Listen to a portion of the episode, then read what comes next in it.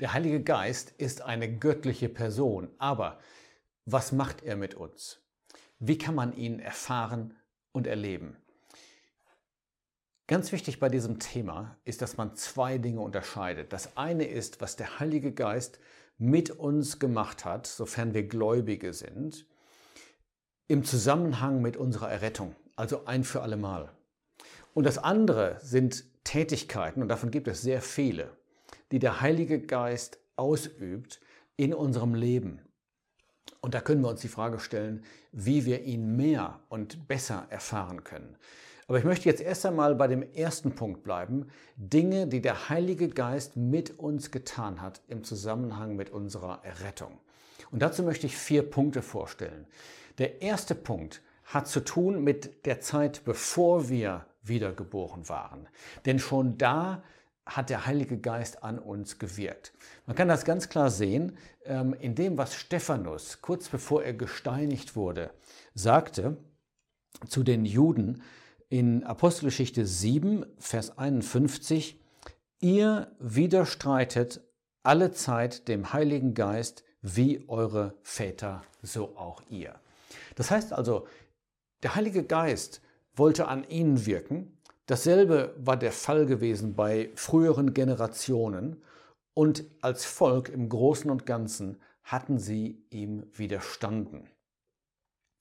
Man äh, findet einen ähnlichen Vers oder einen Vers, der auch mit diesem Thema zu tun hat, in ähm, Hebräer 10. Und da wird der ganze Ernst dieser Sache gezeigt, wenn man dem Heiligen Geist widersteht, der einen zur Buße leiten möchte. Hebräer 10, Vers 29, wie viel schlimmerer Strafe meint ihr, wird der Wert geachtet werden, der den Sohn Gottes mit Füßen getreten, und dann heißt es, und den Geist der Gnade geschmäht hat, der sich also hinweggesetzt hat über das Werben und Wirken des Heiligen Geistes, der die Person zum Herrn Jesus ziehen wollte. Es gibt ein äh, sehr interessantes Bild davon in der Bibel. Der Jesus bringt dieses Gleichnis in Lukas 14. Da ist ein Mann, der macht ein äh, Gastmahl und er sendet einen Knecht. Und im Unterschied zu einem ähnlichen Gleichnis im Matthäusevangelium, wo es mehrere Knechte sind, Gruppen von Knechten sogar, ist es hier nur ein Knecht. Da steht, äh, Lukas 14, Vers 16, ein gewisser Mensch machte ein großes Gastmahl, er lud viele. Und er sandte seinen Knecht, Vers 17, mit dieser Einladung, kommt denn alles ist bereit. Und ich denke, dieser Knecht ist ein sehr schönes Bild vom Heiligen Geist, der einlädt, der sagt, kommt doch, alles ist bereit. Und da steht ein interessanter Ausdruck in Vers 23, als der Herr dem Knecht dann sagt, geh jetzt hinaus auf die Wege und an die Zäune und nötige sie hereinzukommen. Dieses Nötigen, das ist das Wirken des Heiligen Geistes an der Seele, bevor der Mensch wiedergeboren ist. Stichpunkt Wiedergeburt, das ist mein zweiter Punkt. Auch bei der Wiedergeburt ist der Heilige Geist beteiligt. Die Wiedergeburt ist ja ein absolutes Wunder. Schon eine natürliche Geburt ist ein Wunder aber die Wiedergeburt erst recht. Gott teilt uns bei der Wiedergeburt eine neue Natur mit. Wir behalten natürlich die alte Natur, das Fleisch in uns, aber er gibt uns eine neue Natur. Und wir sind dann von neuem geboren. Und das ist natürlich ein passiver Vorgang. Deshalb passt das Bild der Geburt so gut. Es passiert mit einem. Und an diesem Vorgang, den nur Gott bewirken kann, ist der Heilige Geist auch beteiligt. Wenn ich sage, den nur Gott bewirken kann, kurze Fußnote dazu, natürlich soll der Mensch Buße tun. Apostelgeschichte 17, Vers 30, 31, Gott gebietet das allen Menschen überall. Natürlich soll der Mensch glauben, natürlich ist er verantwortlich, aber das ist die eine Seite. Die andere Seite ist das, was Gott tut und das ist die neue Geburt und daran ist der Heilige Geist äh, maßgeblich beteiligt. Wie, Johannes, wie, wie wir in Johannes 3 lesen, hat der Herr Jesus das dem Nikodemus gesagt, Vers 5, wenn jemand nicht aus Wasser und Geist geboren wird, so kann er nicht in das Reich Gottes eingehen. Also aus Wasser und Geist. Wasser bedeutet natürlich nicht die Taufe, die christliche Taufe gab es noch gar nicht. Das Wasser steht für das Wort Gottes. Und genau so geht Gott vor bei der Wiedergeburt. Der Heilige Geist nimmt das Wort Gottes und er wendet es an auf das Herz. Und dann nimmt das Herz dieses Wort im Glauben auf. Der Geist ist also beteiligt, das Wort ist beteiligt. Das wird bestätigt im ersten Brief von Petrus übrigens. Da sehen wir beide Seiten. Wir sehen einerseits das Wirken des Geistes. Da steht nämlich dieser Ausdruck ganz am Anfang in 1. Petrus 1, Vers 2, durch Heiligung des Geistes. Das bedeutet, dass der Heilige Geist uns beiseite setzt und das passiert bei der neuen Geburt. Und andererseits finden wir auch in diesem Kapitel, Vers 23, dass wir wiedergeboren worden sind, nicht aus verweslichem Samen, sondern aus unverweslichem, nämlich durch das lebendige und bleibende Wort Gottes. Also, das Wort Gottes ist das Mittel, der Heilige Geist ist die handelnde Person und er bewirkt die Wiedergeburt. Ein dritter Punkt, und das ist eine gewaltige Segnung, sie gehört zu dem Reichtum des Christen. Wir haben das schon mal kurz erwähnt in einem anderen Video. Die, ähm, den Link findet ihr in der Beschreibung unten. Der Geist und besonders die Innewohnung des Heiligen Geistes in dem Gläubigen ist eine ganz besondere christliche Segnung. Wo steht das, dass der Heilige Geist in uns wohnt? Ein ganz klarer Vers ist 2 Timotheus 1. Da sagt Paulus in Vers 14, bewahre das schöne anvertraute Gut durch den Heiligen Geist, der in uns wohnt. Eine gewaltige Tatsache. Eine göttliche Person wohnt in dem Gläubigen. Und dafür benutzt die Bibel drei verschiedene Symbole oder Bilder. Das erste Symbol ist das Siegel. Man liest das in Epheser 1, Vers 13, dass wir versiegelt worden sind mit dem Heiligen Geist. Und zwar nachdem wir geglaubt haben. Das Wort der Wahrheit, das Evangelium des Heils. Was bedeutet dieses Symbol? Was ist ein Siegel? Früher benutzten Könige ein königliches Siegel sozusagen als Unterschrift.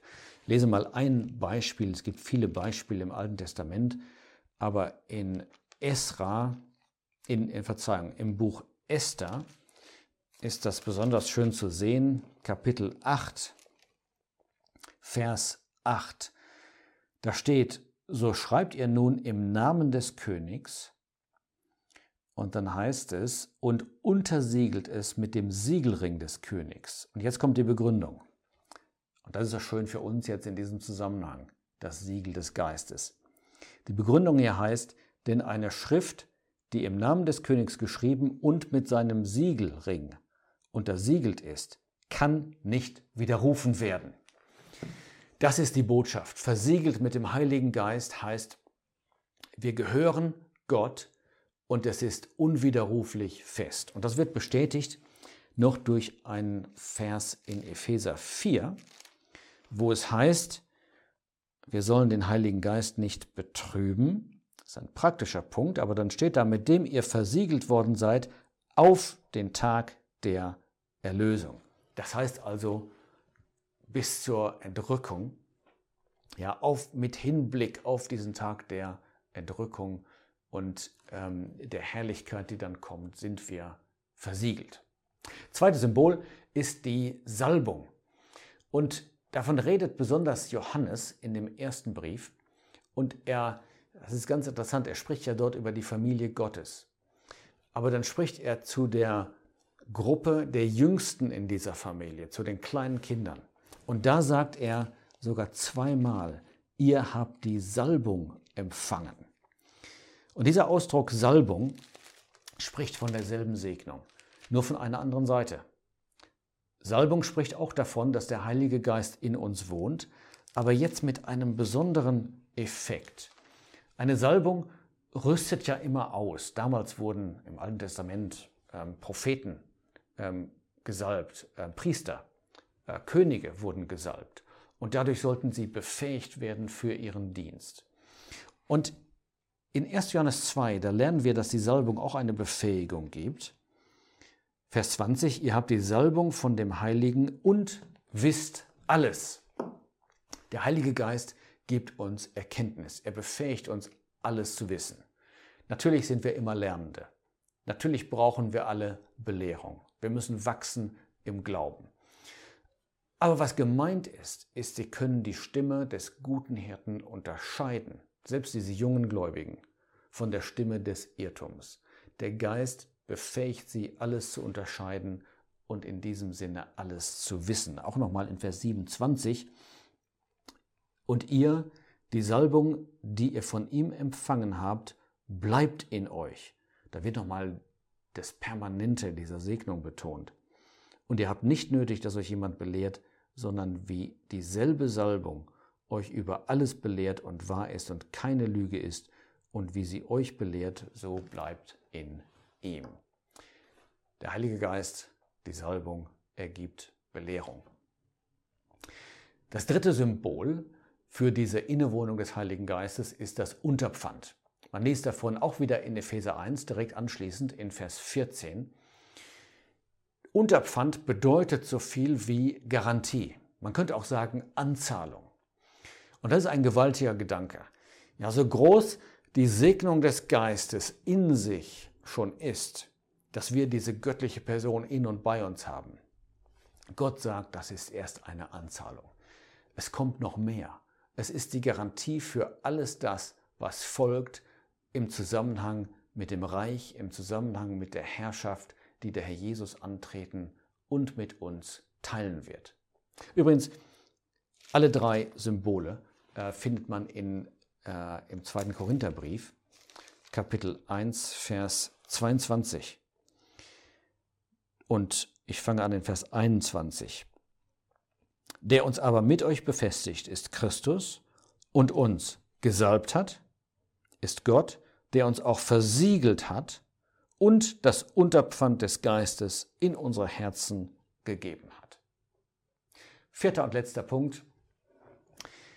Es ist noch etwas mit uns geschehen bei unserer Bekehrung, als wir geglaubt haben. Und auch das hat zu tun mit dem Heiligen Geist. Aber es betrifft nicht nur uns persönlich, sondern es betrifft uns in unserer Beziehung zu allen anderen Gläubigen. Und das ist die Taufe mit dem Heiligen Geist. Am Pfingsttag wurden alle Gläubigen durch den Geist zu einem Leib getauft, wie das steht im 1. Korintherbrief, Kapitel 12, Vers 13. Denn auch in einem Geist sind wir alle zu einem Leib getauft worden.